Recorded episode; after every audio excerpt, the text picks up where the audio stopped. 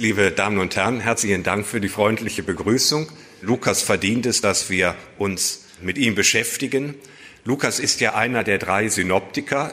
Es gibt vier Evangelien. Johannes geht eigene Wege. Die drei Synoptiker, das sind Markus, Matthäus und Lukas. Synoptiker, die eine gemeinsame Sicht auf Jesus Christus haben, die denselben Aufbau verfolgen, selbe äh, Abriss der, der Geschichte Jesu bieten jeder aber so ganz spezifische Akzente setzt und diese Akzente, die tauchen auch auf in dem Text, der heute im Mittelpunkt steht. Das ist das Thema der Doktorarbeit. Es sind 60 Verse und bei der Arbeit hat man gemerkt, 60 Verse äh, zu bearbeiten, das ist ganz schön viel Arbeit. Äh, diese Apostelgeschichte 27, so sage ich mal, zu dem ganzen Textkorpus, das ist ein Text, der in der Liturgie nie vorkommt. Wenn Sie die Leseordnung nehmen, dann werden Sie feststellen, dieses 27. Kapitel taucht nie in den Lesungen der Liturgie auf. 26 Jahre der Prozess gegen Paulus und 28, 16 bis 31, auch das wird in der Liturgie berichtet, aber nicht diese Romreise des Paulus. Warum ist mir rätselhaft? Die Leute in Malta werden wahrscheinlich diesen Text hoch und heilig halten, denn wenn Sie mal in Malta waren, dann können Sie diese St. Paul's Bay besichtigen, die Ecke, wo Paulus gelandet ist, wo er der Überlieferung nach gewirkt hat. Das Stück hat einmal ja, Berühmtheit gefunden, und zwar in einer Schlacht 1807. Äh, das war die Schlacht bei Trafalgar. Das war Admiral Nelson. Der hat diesen Text genommen, um seine Matrosen, um seine Soldaten vorzubereiten auf diese Seeschlacht gegen Napoleon. Und da hat dieser Text nochmal eine Rolle gespielt. Vielleicht erinnern Sie sich noch in den 90er Jahren gab es im Stern so eine, eine Meldung, da ging es um die Lokalisierung dieser Insel. Da im Griechischen steht da Milite, Malta der Überlieferung nach, aber dieser Autor Warnecke heißt er, der hat das Ganze nicht auf Malta lokalisiert, sondern auf einer äh, kroatischen Insel und der bringt auch zig Argumente, warum das so sein muss. Das hat der Stern damals aufgegriffen und da ist dieses Stückchen Bibel noch einmal bekannt geworden. Der Herder äh, Bibelatlas, der übernimmt merkwürdigerweise die Lokalisierung, nicht Malta, sondern diese sonst nicht bekannte Insel, aber im Grunde hat sich Malta bis zum heutigen Tag als Station da festgemacht. Lukas hat das Evangelium um 90 nach Christi Geburt geschrieben, 90 und Lukas hat ja nicht nur das Evangelium geschrieben, sondern auch die Apostelgeschichte und damit ist Lukas im Neuen Testament sehr prominent vertreten. 24 Kapitel Evangelium, 28 Kapitel Apostelgeschichte, also 52 Kapitel, die enthalten lukanische Theologie und die machen, dass dieser Lukas ein prominenter Zeuge im Neuen Testament ist. Das Evangelium, das hat er wie Markus konzipiert. Markus, der Erfinder dieser Gattung, die gab es ja erst, die gab es früher nicht. Markus hat diese Gattung, sage ich mal in Anführungszeichen, erfunden. Lukas schreibt ein Evangelium, er setzt seinem Evangelium ein Vorwort voraus, wo er Rechenschaft abgibt über sein Vorhaben, seine Zielsetzung. Da werden wir noch drauf kommen.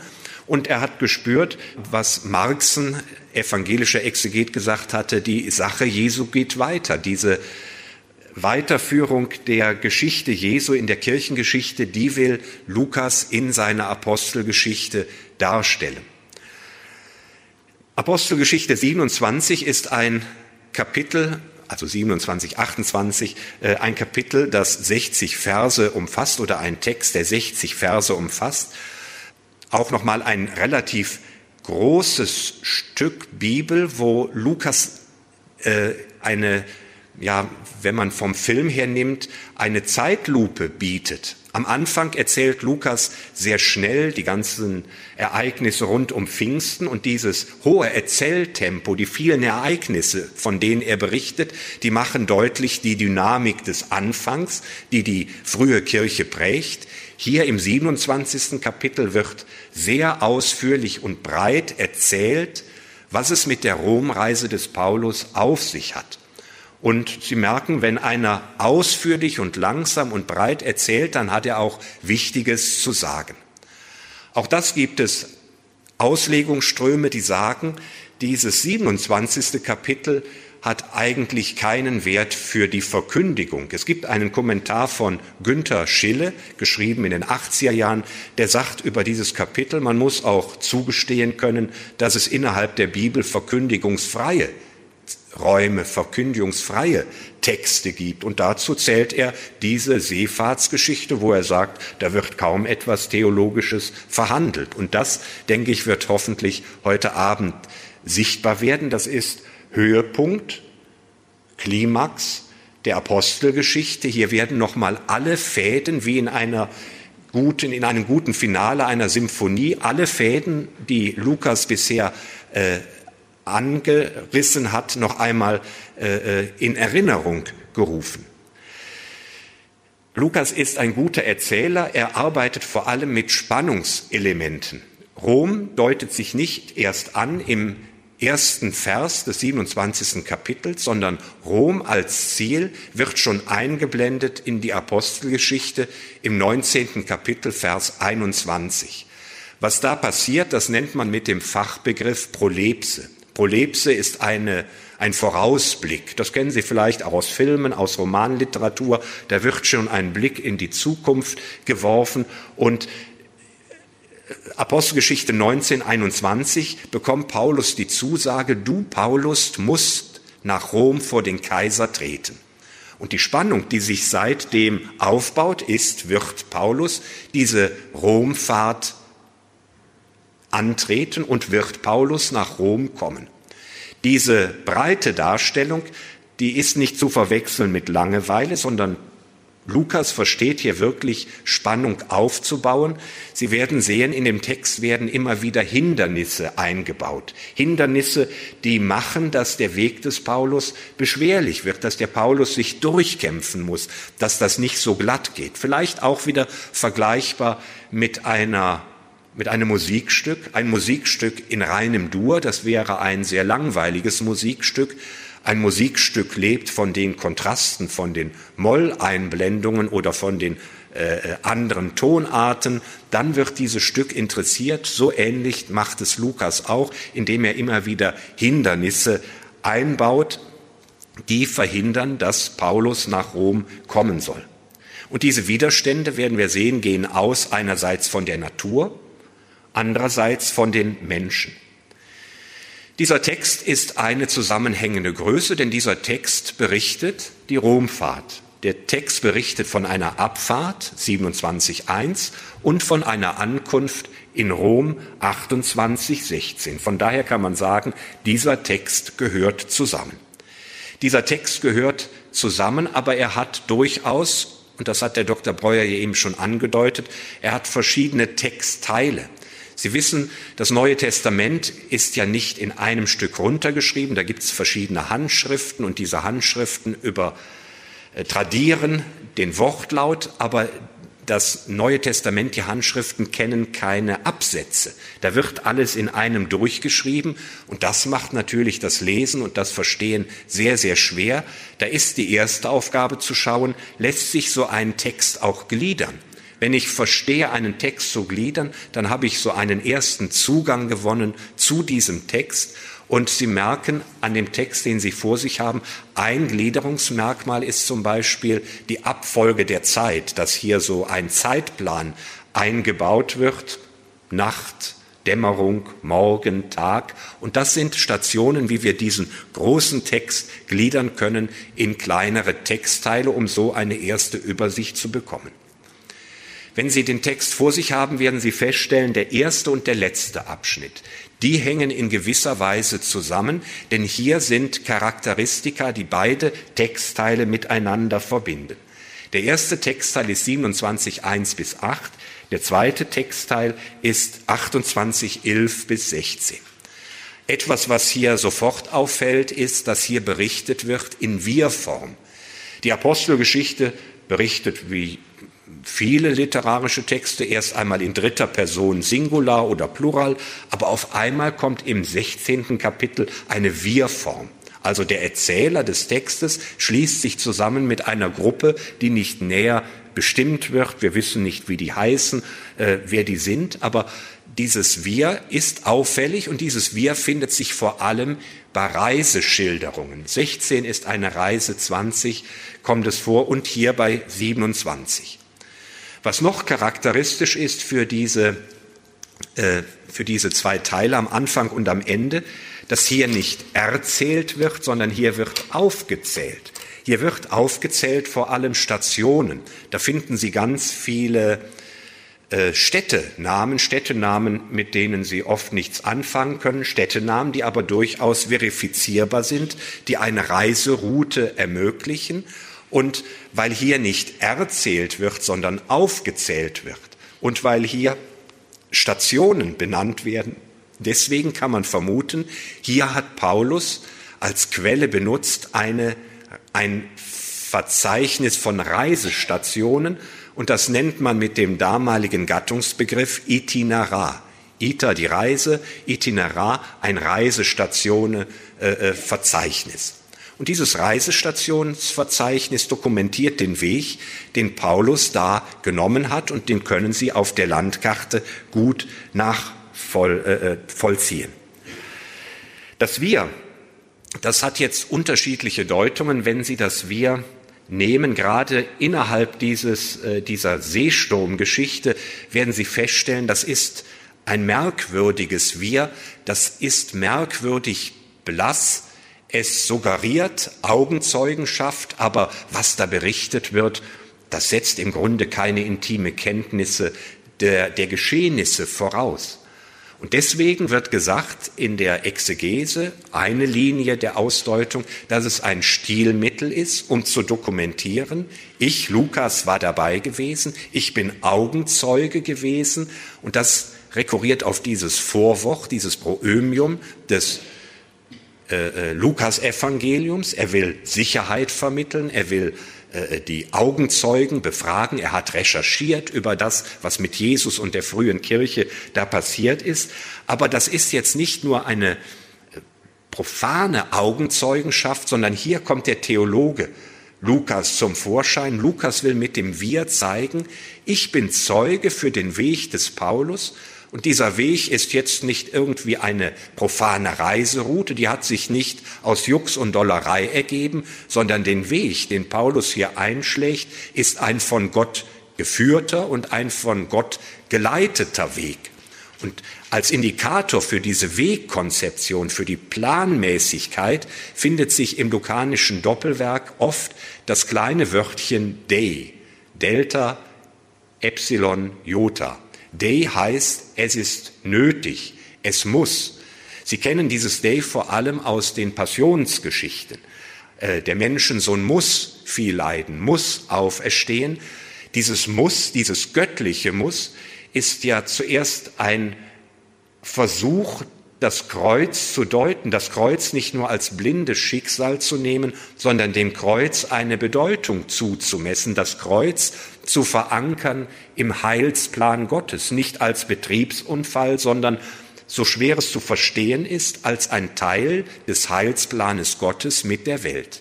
Der Menschensohn musste all das erleiden, Emmaus Geschichte, um so in seine Herrlichkeit einzugehen.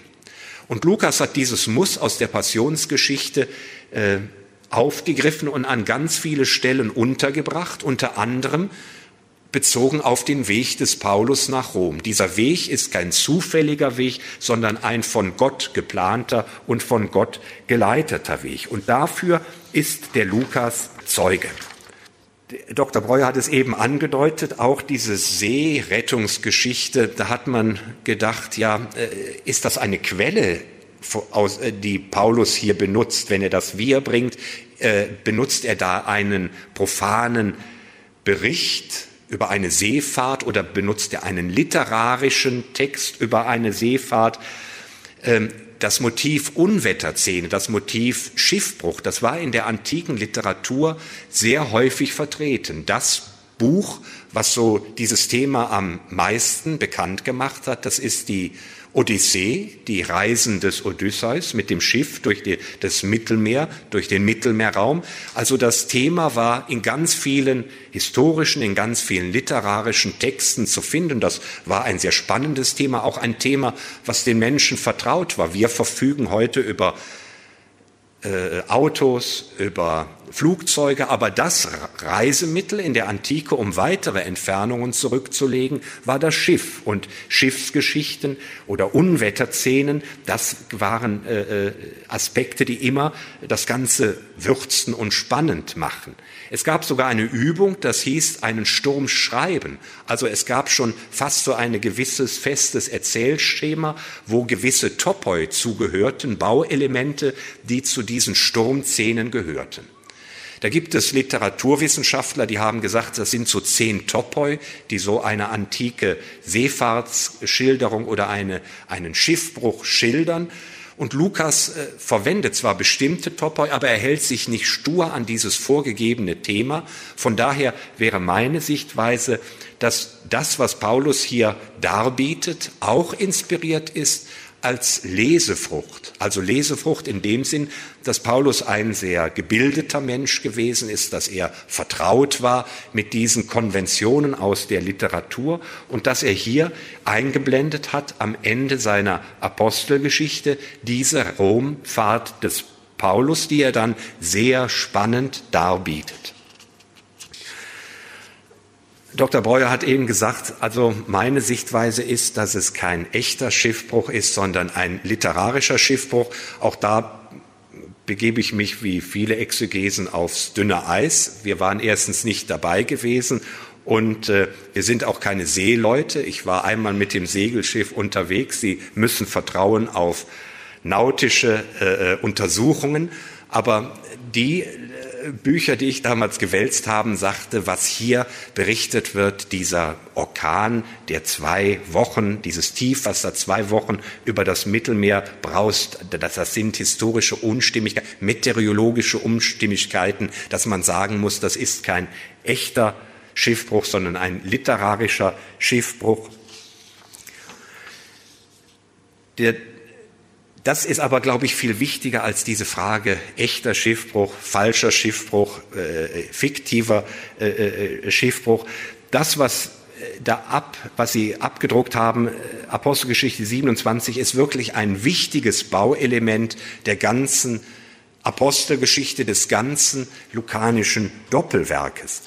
Und hier wird bearbeitet drei Schwierigkeiten, mit denen Lukas sich auseinanderzusetzen hat. Lukas lebt, wie gesagt, und schreibt um 90 nach Christus. Und die, die erste Problematik besteht darin, dass die Naherwartung ausgeblieben ist. Sie wissen, die frühen Christen haben damit gerechnet, dass Jesus Christus noch zu ihren Lebzeiten wiederkommen wird. Das Ganze nennt man Parousie, das ist inspiriert aus dem Alten Testament, das Buch Daniel, der Menschensohn, der am Ende der Zeit kommt äh, in Herrlichkeit. Und Paulus, manche Texte, die, die sprechen von dieser Naherwartung. 1 Korinther 7, wo er sich auf Ehe bezieht, der Paulus, da ist es gleich, ob man verheiratet ist oder nicht verheiratet ist. Die Welt vergeht, sagt Paulus. Er lebt damit, dass die Welt bald untergehen wird. Und der Lukas stellt fest, das Ende der Welt ist noch nicht eingetreten. Die Welt schreitet fort ohne ein erkennbares äh, Ende.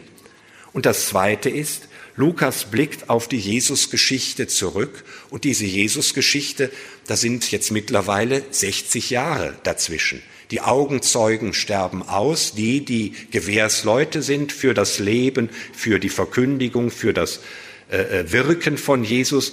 Und deswegen macht er sich wie andere Evangelisten ran, diese Jesusgeschichte aufzuschreiben, zu überliefern. Und das ist die dritte Problematik. Sie wissen, Gott hat zuerst gesprochen zum Volk Israel.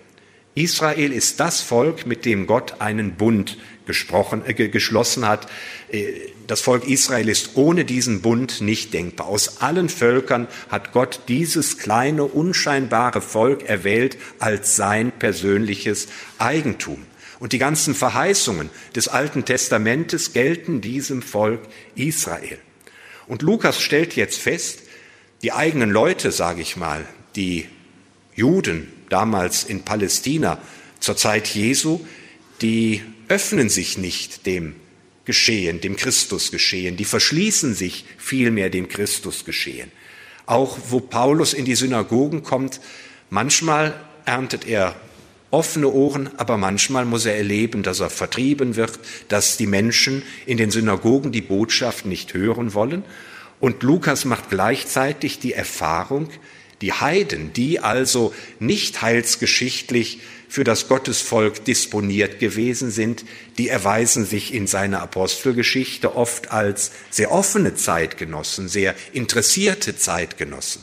Und das werden Sie in diesem Text, den Sie vor sich haben, feststellen. Das sind Heiden, vielfach von denen hier berichtet sind, die sehr sympathisch geschildert sind.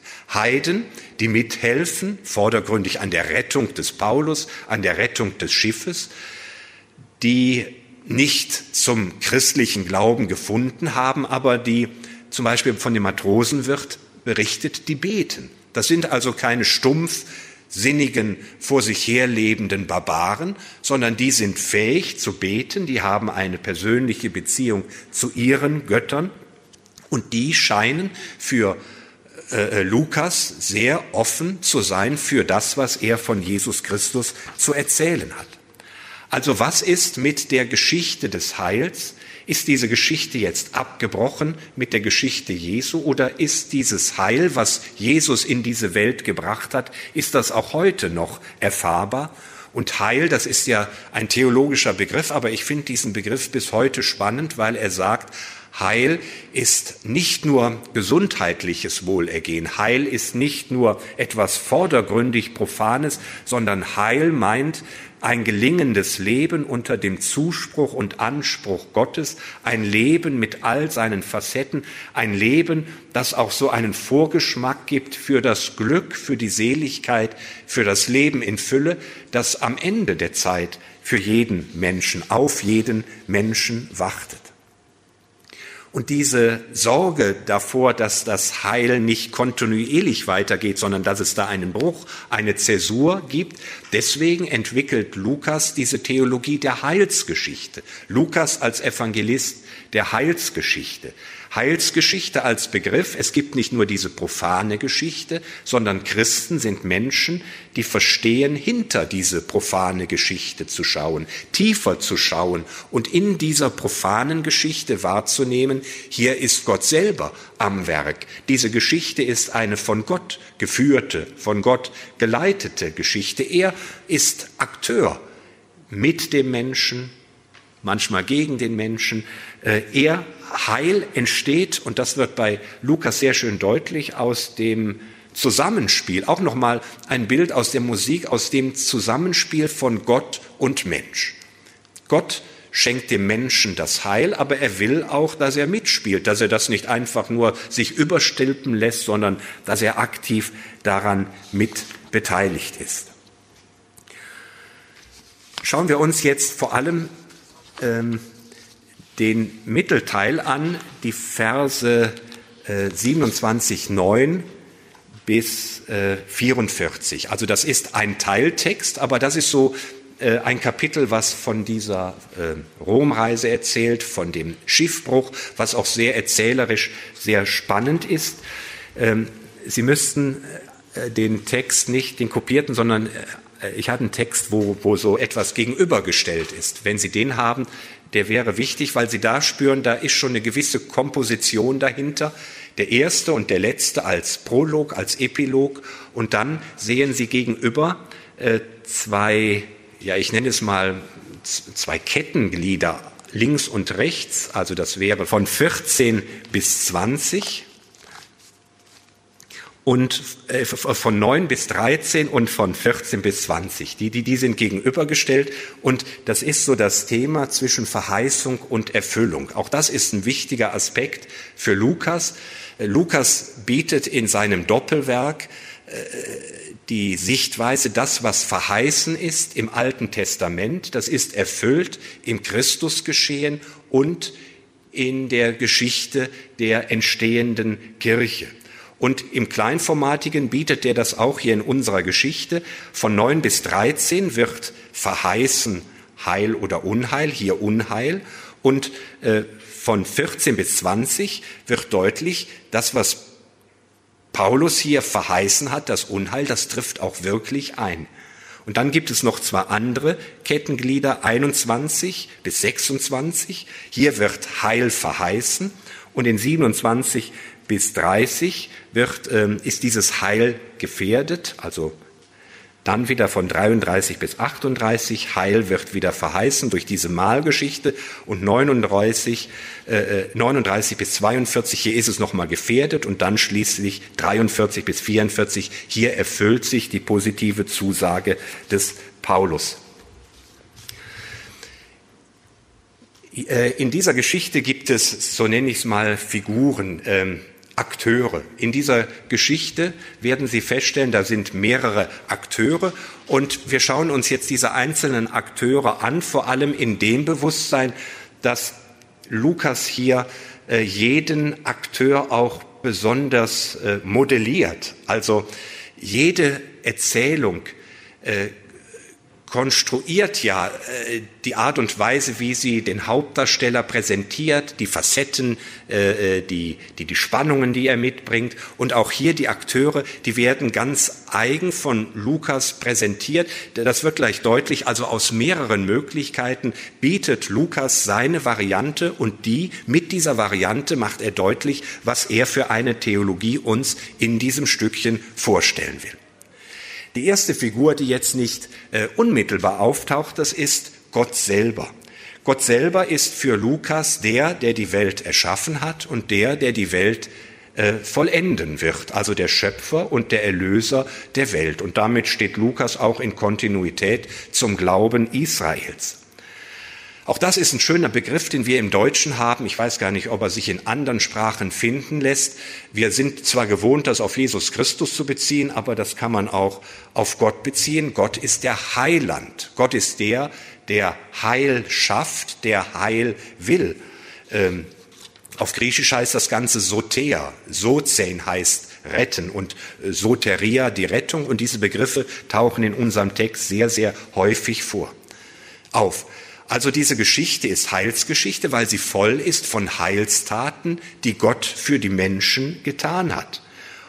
Und Jesus Christus hat diesen Heiland, diesen Gott äh, geoffenbart. Er hat gezeigt auf einmalige Art und Weise, wer dieser Gott ist. Gott jetzt in unserem Text wie überhaupt im lukanischen Doppelwerk, der taucht hier nicht unmittelbar direkt auf, wie es manchmal im Alten Testament zu finden ist, wo man auch manchmal den Vorwurf von äh, äh, Vermenschlichung macht, sondern Gott handelt hier äh, nicht direkt und unmittelbar, sondern Gott handelt hier vermittelt. Auch etwas, wo ich sage, so erleben viele Menschen heute Gott nicht unmittelbar direkt zu einem sprechen, sondern vermittelt durch andere Menschen, durch Personen, vermittelt durch Worte, durch Worte der Heilige Schrift, aber auch durch Worte, die Menschen zueinander sprechen. Und durch diese Vermittlung, die, die äh, vermittelt ist, wird deutlich, dieser Gott ist ein Gott der Liebe. Und was er tut, das sind Gesten der Liebe, die den anderen, die den Menschen nicht zwingen wollen. Gott kann mit seiner Gottheit den Menschen im Grunde platt machen, aber hier mit äh, dieser, äh, mit dieser Vermitteltheit wird deutlich, Gott wirbt, Gott geht zärtlich mit den Menschen um. Das Götter retten, rettend eingreifen, auch in Seenot, das ist antike Vorstellung und da sind zum Beispiel zu nennen die Dioskuren. Die Dioskuren, wenn sie in Rom gewesen sind dann, oder das Kapitol besucht haben, dann sind unten an der Treppe, bevor man hochgeht zum Kapitol, zwei äh, ja, komische Gestalten äh, dargeboten mit so Eierschalen auf dem Kopf. Und das sind Castor und Pollux, das sind diese Dioskuren, das sind die Söhne des Zeus mit der Leda, das ist die Mutter, das war ein Schwan, äh, äh, als Schwan hat sich äh, äh, Zeus hier äh, getarnt. Und diese Dioskuren gelten als Helfer in Seenot, äh, Gestirne. Und das Schiff, das in 28 genannt wird, dieses dritte Schiff, was da benutzt wird, das trägt den äh, Schiffsnamen Dioskuren. Aber, so macht Lukas hier fast ein wenig suffisant deutlich, die Dioskuren kommen hier viel zu spät. Der Schiffbruch ist schon geschehen, alle sind gerettet worden, also das sind anscheinend nicht die richtigen Retter in der Not. Der wirkliche Retter in der Not, das ist Gott allein. Und dass Gott rettet, wird vor allem in der Bibel immer wieder dargestellt durch eine Konstruktion, die genannt wird göttlicher Passiv, Passivum Divinum. Also wenn da ge, äh, gesprochen wird, alle wurden gerettet, alle werden gerettet, dann ist das für die Bibel immer eine Umschreibung, dass Gott selber eingreift, dass Gott selber seine Finger im Spiel hat. Gott, so wird in dieser Geschichte deutlich, Gott verfolgt einen Plan. Dieser Gott hat einen Plan mit der Welt. Gott hat einen Plan mit der Kirche. Gott hat einen Plan mit dem Paulus. Und ich würde es auch auf Sie und auf mich sagen. Gott hat einen Plan auch mit Ihrem und mit meinem Leben. Und Gott will sich von seinem Plan nicht abbringen lassen. Er nimmt zwar die Menschen ernst, Menschen, die diesen Plan immer wieder außer Kraft setzen wollen, aber der Plan Gottes setzt sich allen Widerständen entgegen, setzt sich durch. Im Grunde, das hat einer mal schön äh, erzählt, ist diese Geschichte, die Sie vor sich haben, das beste Beispiel dafür, für die Durchsetzungskraft des göttlichen Planes. Und Paulus ist einer, der immer mit diesem Plan Gottes in Einklang lebt und denkt. Die Menschen denken manchmal anders, als Gott plant. Paulus wird immer dargestellt in Harmonie, in Übereinstimmung mit dem Plan Gottes. Und dann, sagt Lukas, dann entsteht auch Heil, dann können Menschen heil werden. Kommen wir jetzt auf Paulus und das ist ja so der Held der ganzen Geschichte. Paulus taucht immer wieder in dieser Geschichte auf. Lukas ist im Grunde auch der Paulus-Biograf. Wir haben zwar die authentischen Paulusbriefe, diese sieben authentischen Paulusbriefe, aber viele Details aus dem Leben des Paulus sind einzig und allein überliefert durch Lukas. Die ganze äh, äh Bekehrungsgeschichten, die dreimal referiert werden, oder äh, das Apostelkonzil. Ähm, er ist im Grunde auch der Held der Apostelgeschichte. Merkwürdig ist, dass manche auch prominente Apostel auf einmal verschwinden. Der Petrus spielt am Anfang noch eine große Rolle und nach dem Apostelkonzil verlässt er die Bühne und wird nirgendwo mehr erwähnt. Auch Barnabas, der Paulus eingeführt hat in die Gemeinde von Antiochia, wo Christen und Juden zum ersten Mal zusammen gelebt und zusammen gegessen haben, der Barnabas versch verschwindet im 16. Kapitel. Im Grunde taucht dieser Paulus als Nebendarsteller auf. Also der wird nicht mit Glanz und Gloria eingeführt in die Erzählhandlung der Apostelgeschichte, sondern als Nebendarsteller. Vielleicht kennen Sie die Szene im siebten Kapitel der Apostelgeschichte bei der Steinigung des Stephanus. Da findet sich am Ende die Notiz, die den Stephanus gesteinigt haben, die legen ihre Kleider nieder zu Füßen eines jungen Mannes, der Saulus hieß. Also Saul ist dieselbe, ist die hebräische Bezeichnung, Shaul, Saul, der König von Israel, Paulus ist die griechische Bezeichnung, also der hat sich nicht gewandelt vom Saulus zu Paulus, sondern das ist jedes Mal der gleiche Name, nur in einem anderen historischen Kontext. Und ab Kapitel 12 wird der Paulus der Held der ganzen Apostelgeschichte. Und Paulus bekommt mehrere Rollen. Paulus ist zunächst einmal, zuerst und vor allem der Verkündiger des Evangeliums, der große Missionar, der Motor, der macht, dass das Evangelium sich ausbreitet im ganzen Mittelmeerraum. Drei Missionsreisen werden ja beschrieben. Also vom authentischen, vom echten Paulus wissen wir, Paulus muss auch sportliche Qualitäten gehabt haben, so diese riesigen Kilometer zurückzulegen. Das kann man nicht, wie wir heute mit Bahn oder Bus. Der muss eine Kondition, eine gute gehabt haben, auch die ganzen Rückschläge, die ganzen Schläge, die er eingeschlägt hat, die Verfolgung, äh, die Inhaftierungen. Also das zeigt, dieser Paulus konnte einiges wegstecken und davon berichtet ja auch der Lukas in seiner Apostelgeschichte.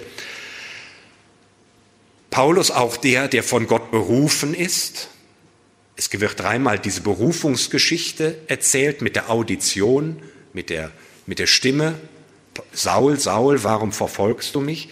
Paulus wird auch vorgestellt als Wundertäter. Also es gibt viele Wunder, wo Paulus auftritt als Wundertäter, zum Beispiel diese Geschichte mit dem Jüngling im Apostelgeschichte 27, wo Paulus predigt in einem Obergemach, dann wird die Luft anscheinend schlecht und der arme Eutychus, so heißt der, der fällt aus dem Fenster, weil er eingeschlafen ist bei der Verkündigung des Paulus und dann, ja, ist, ist tot durch den Fenstersturz und Paulus erweckt ihn zum Leben. Da gibt es ein, eine schöne Betrachtung, da heißt es vom Todesfall zum Glücksfall. Also der Eutychus äh, Glücksfall, der wird gerettet durch den Paulus. Aber auch das gehört zum Paulus nach der Apostelgeschichte dazu. Bis zum Kapitel 19 ist Paulus der aktive Missionar und ab 19 bis zum Schluss ist er der Gefangene und der Leidende. Also Paulus nicht nur der Aktive, sondern auch der leidet für Christus. Und hier spüren Sie schon eine Parallelisierung, die herrscht zwischen Jesus im Evangelium und Paulus in der Apostelgeschichte, auch bis zur Passion Jesus der Verkündiger des Reiches Gottes und in der Passion der, der leiden muss. Paulus tritt hier an mehreren Stellen auf und das finde ich auch bemerkenswert. Paulus agiert hier nur durch Rede. Im Grunde scheint mir das, was Paulus macht, typisch überhaupt für jeden Verkündiger zu sein. Sie in der Verkündigung bei Ihnen zu Hause, vielleicht wenn Sie Katechet waren, wir in der Verkündigung in anderen Kontexten. Wir können Menschen nicht schieben und äh, irgendwie äh, hindrängeln, dass er glaubt, sondern dass die einzige Möglichkeit ist die Macht des Wortes, wie wir von Gott erzählen, wie, wie wir von unserem eigenen Glauben erzählen. Und das tut der Paulus ja auch. Er motiviert, er stimuliert, er beeinflusst Menschen hier allein durch sein Wort. Und Paulus äh, äh, bietet hier mehrere Facetten. Paulus versteht es auf der einen Seite äh, zu mahnen. Also das, was Paulus sagt, der echte, aber auch hier der lukanische Paulus, das ist nicht nur nett, was er sagt. Das sind nicht nur Nettigkeiten, sondern in, Kap in Vers 10 wird er als Mahner äh, äh eingeführt, als Prophet. Und Lukas erlebt auch das Prophetenschicksal hier an Bord. Ähm, Im ersten Teil wird ihm nicht geglaubt. Die Menschen glauben nicht seiner Prognose, dass, wenn man weiterfährt, dass das Unglück für das Schiff und für die Mannschaft mit sich bringen wird. Äh, äh, und später mutiert Paulus dann vom großen Unheilspropheten zum Heilspropheten. Er ermutigt Menschen, er motiviert Menschen. Also da kommt die ganze Palette von Möglichkeiten der Einflussnahme, die hier von Paulus gesagt wird. Paulus erweist sich hier in dieser Geschichte, aber auch in der ganzen Apostelgeschichte als der größte Visionär des Urchristentums. Von keinem anderen Menschen in der frühen Kirche wird so oft gesagt, dass er eine Vision hat ein Traum. Also äh, äh, heute ist ja Josef, Sie wissen, äh, äh, Josef ist der, der große Träumer, nicht nur der alttestamentliche, sondern auch der neutestamentliche Josef. Und Gott lenkt die Heilsgeschichte vor allem durch Träume, durch Visionen. Der Übergang zum Beispiel nach Europa, zweite Missionsreise, der geschieht aufgrund einer Vision. Paulus sieht nachts im Traum einen Mazedonen, der ruft, Paulus, komm rüber, verkündige uns das Evangelium, steh uns bei. Und das ist für Paulus das Motiv aufzubrechen und den Weg ins europäische, äh, äh, in den europäischen Teil des Mittelmeerraumes zu setzen und dort in Philippi dann die erste äh, christliche Gemeinde zu gründen.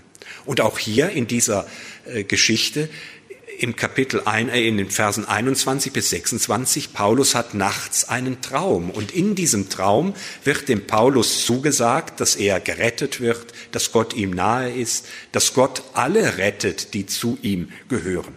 Im Grunde wird der Paulus hier zum Segen für alle anderen. Auch wieder ein Grundmotiv der Bibel, also Gott erwählt Einzelne aber diese Erwählung bedeutet nicht Ausruhen auf den Lorbeeren, sondern Erwählung im Sinne der Bibel bedeutet immer auch Segen sein für andere, Verantwortung für andere übernehmen.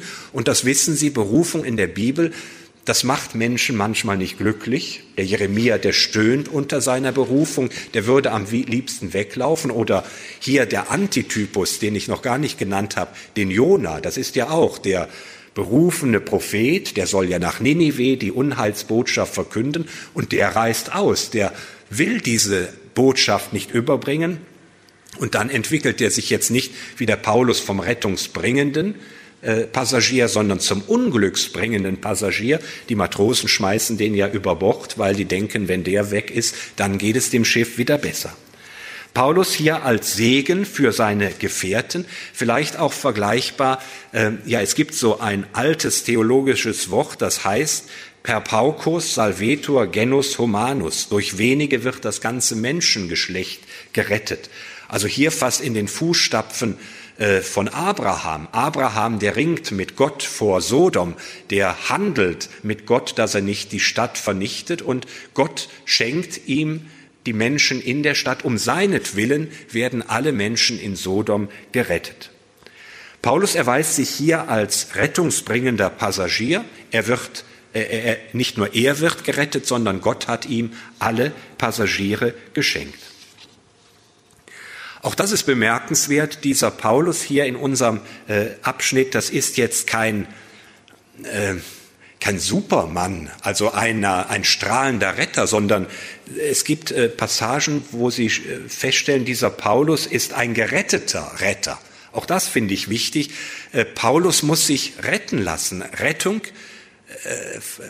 geschieht da nicht allein durch Paulus, sondern da gibt es zum Beispiel den Hauptmann, der interveniert, als die Soldaten alle äh, Gefangenen töten wollen. Da tritt der Hauptmann ein und rettet den Paulus vor dem sicheren Tod. Also Paulus ist ein geretteter Retter. Das finde ich ein ganz schönes Motiv. Äh, äh, so, so, so, es gibt äh, vergleichbar vielleicht auf den Messias Jesus Christus gibt es ein Bild in der alten Kirche, der verwundete Arzt. Also Jesus, der Arzt, der Menschen heil macht, aber der selber sich hat verwunden lassen. Wunden als etwas, was die Augen öffnet. Verwundbar sein als Gespür, als, als etwas, was feinfühlig macht mit der Not der anderen. Rettung, das wird in dieser Geschichte deutlich, besteht nur vordergründig aus Rettung aus Schiffbruch. Da gibt es ja mehrere Rettungsaspekte. Da gibt es eine Heilungsgeschichte. Da wird ein Mensch, der an Fieber litt, geheilt.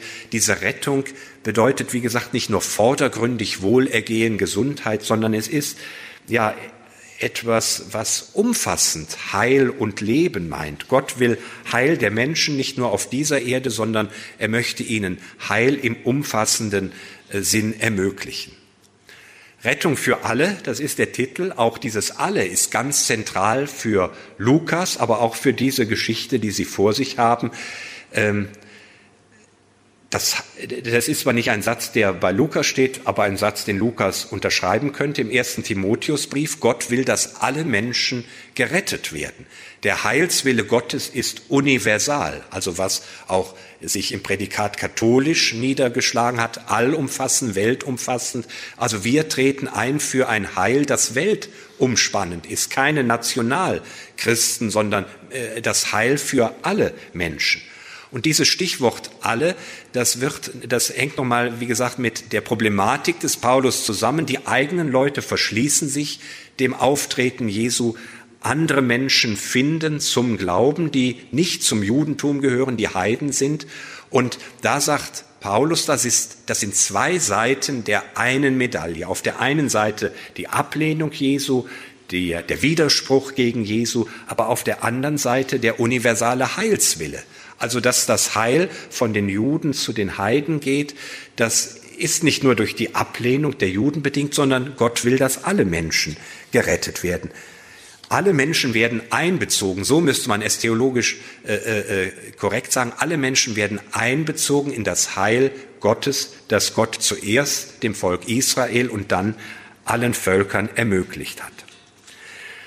Auch das Lukas vertritt ein optimistisches Menschenbild. Wenn Sie Paulus dagegen lesen, werden Sie feststellen, Paulus ist ein großer Pessimist. Paulus spricht oft von Sünde, aber nicht Sünden, sondern vor allem Sünde als Macht Und diese Sünde als Macht, die ist übermächtig und macht, dass der Mensch geneigt ist zum Bösen. Der Mensch hat an für sich, der Mensch ist Sklave, sagt Paulus. Egal, äh, er ist Sklave der Sünde oder Sklave Jesu Christi. Also mit Sklave spricht an für sich kein schönes Menschenbild, äh, äh, wird uns vor Auge gestellt. Der Mensch ist Sklave der Sünde. Der Mensch hat so eine Neigung, also was wir nachher in der Theologie sagen, die Erbsündlichkeit, diese böse Neigung. Der Mensch äh, äh, will das Gute, so sagt Paulus ja im Römerbrief, siebtes Kapitel, er will das Gute, tut aber das Böse. Er will nicht das äh, Böse, aber das ist äh, tragisch und lässt ihn äh, das Böse tun. Also nicht das Gesetz ist für Paulus das Problem, sondern der Mensch, der durch die Sünde gar nicht fähig ist, das Gesetz zu halten. Paulus, äh, Lukas dagegen hat ein optimistisches Menschenbild.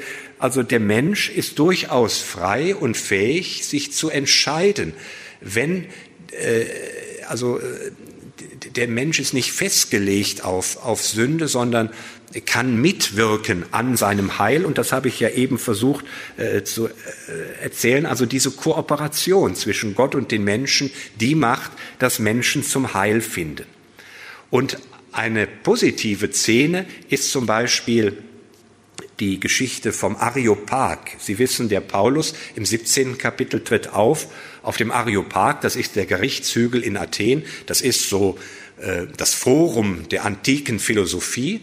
Und hier äh, fällt dann der Satz, ihr bet, Augenblick, ich will nichts Falsches lesen, was ihr verehrt, ohne es zu kennen, das verkündigen wir euch. Also er erkennt, das sind durchaus Formen von echter Religiosität. Und wenn man das so äh, äh nehmen will, also er vertritt hier keinen Exklusivismus, sondern er entdeckt die Spuren des Christlichen auch in heidnischer Philosophie, was denn die Kirchenväter teilweise weiterführen, indem sie auch in heidnischer Religion durchaus christliche Spuren entdecken.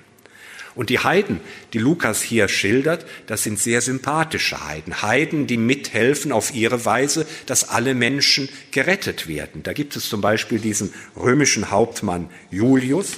Die Hauptmänner im lukanischen Doppelwerk werden überhaupt sehr positiv geschildert.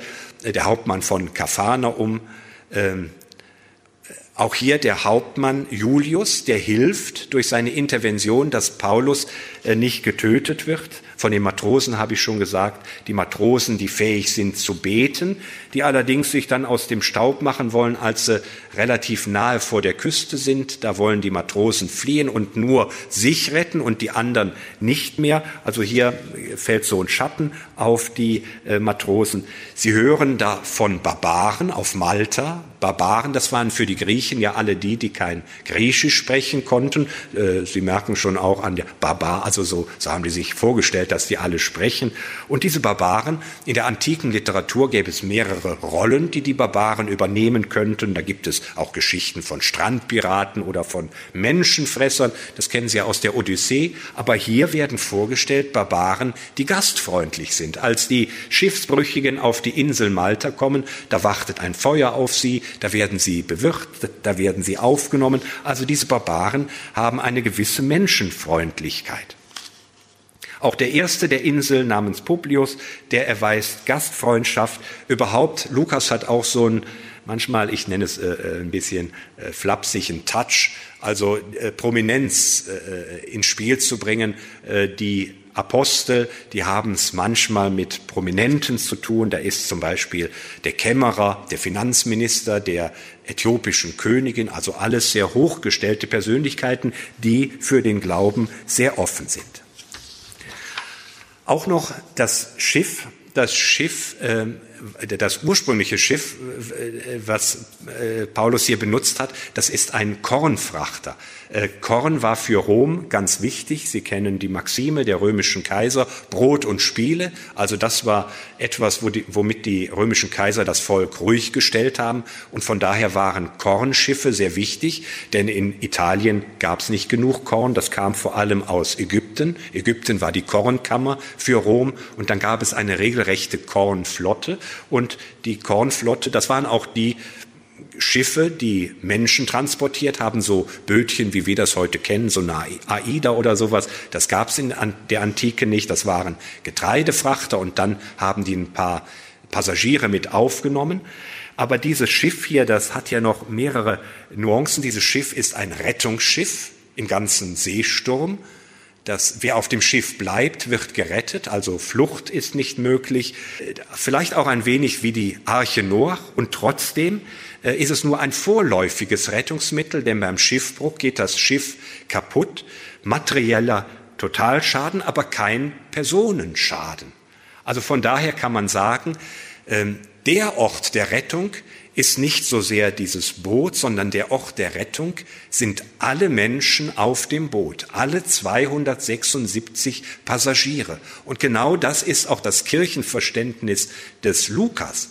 Lukas ist es äh, nicht so wichtig zu sagen, was jetzt Heil im Einzelnen bedeutet. Für Lukas ist wichtig zu sagen, wo Heil zu finden ist. Und nach seiner heilsgeschichtlichen Konzeption sagt er, Heil ist zu finden in der Gemeinschaft der Christen, in der Kirche, die, in der das Heil gegenwärtig ist. Und von daher hat dieses Schiff, diese Gemeinschaft metaphorische Bedeutung, metaphorische Bedeutung, übertragene Bedeutung.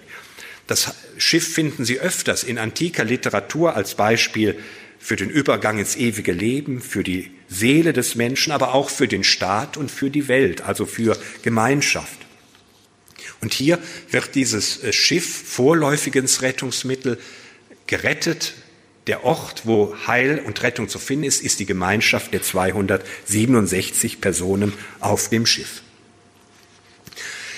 Ja, lassen wir es hier gut sein. Ich habe Ihnen jetzt versucht, eine Stunde ein wenig über Lukas zu erzählen, ein wenig über seine Theologie, über sein Doppelwerk, die Rettungsgeschichte, von der ich den Eindruck habe, es ist wirklich keine verkündigungsfreie Zone innerhalb des Neuen Testamentes, ein Stückchen Bibel und gerade am Schluss, wo Lukas aufbaut, ein großes Finale, wo alle Themen seines Doppelwerkes noch einmal zum Vorschein kommen, wo Lukas nicht einfach referiert, sondern wo Lukas bietet Geschichte in Geschichten, wo er macht, dass der Hörer mit einbezogen ist, dass der Hörer äh, lebendig die Szenen vor Augen hat und wo der Hörer eingeladen ist, auch heute Heil zu entdecken in seinem Leben, in der Welt und vor allem im Bereich, im heilsgeschichtlichen Bereich der Kirche.